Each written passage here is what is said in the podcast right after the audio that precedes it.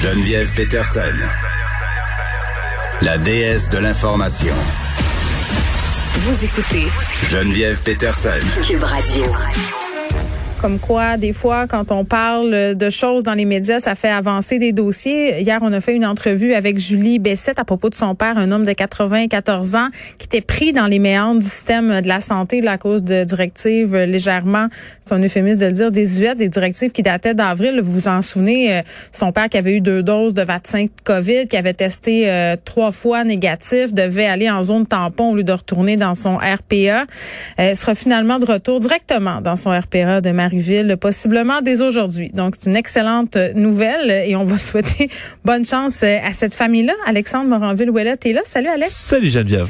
Écoute, on, se parle du CH, le, Canadien qui va affronter euh, Las Vegas. Et là, c'est la folie. Les terrasses des bars sont rouvertes. On va sortir des télés à l'extérieur. Oui, puis ça va brasser là, c'est à partir de lundi, on est en zone jaune, hein, partout au Québec aussi, ça va, c'est beaucoup de réouverture, surtout pour tout ce qui est bar. Et là, il y en a qui euh, commencent à poser des interrogations. Puis d'ailleurs, c'est une entrevue qu'on va faire tout à l'heure dans l'émission de Mario Dumont, Renaud Poulain, qui est de la, le, DG de la corporation des propriétaires de bars, parce qu'ils viennent d'envoyer une lettre. Là, c'est tout chaud dans les dernières euh, heures au cabinet de François Legault, parce qu'ils se disent, ben là, les, fermetures de bars, c'est comme 11 heures, minuit, tu sais, tu peux plus vendre de bière à partir de telle heure. Mais là, les parties, vu que c'est dans l'Ouest, surtout, commencent à 9 heures. Et là là. Imagine si on serait en prolongation avec les entractes et tout. Et là, en plein milieu de la prolongation, un match serré, le Canadien qui peut l'emporter, peut jouer toute sa saison en finale de la Coupe. OK, tout le monde en sort, c'est fini, la score, bye. Il faut que tu mettes les gens dehors. Les autres, ils disent, oh, impossible qu'on mette des gens en état d'ébriété en dehors des bars, des fans fous.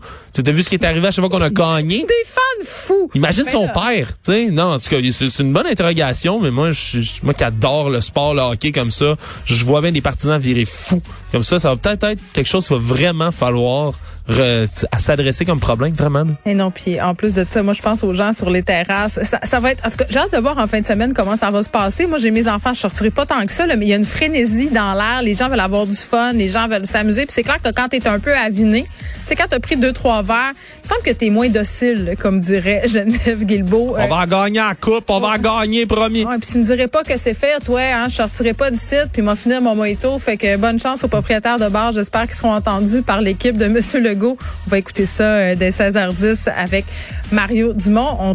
merci Alex, merci à l'équipe de recherche ici, Frédéric Mockel, Maud Boutet, Luc Fortin, merci à Sébastien Laperrière à la mise en onde et merci à vous les auditeurs. À lundi.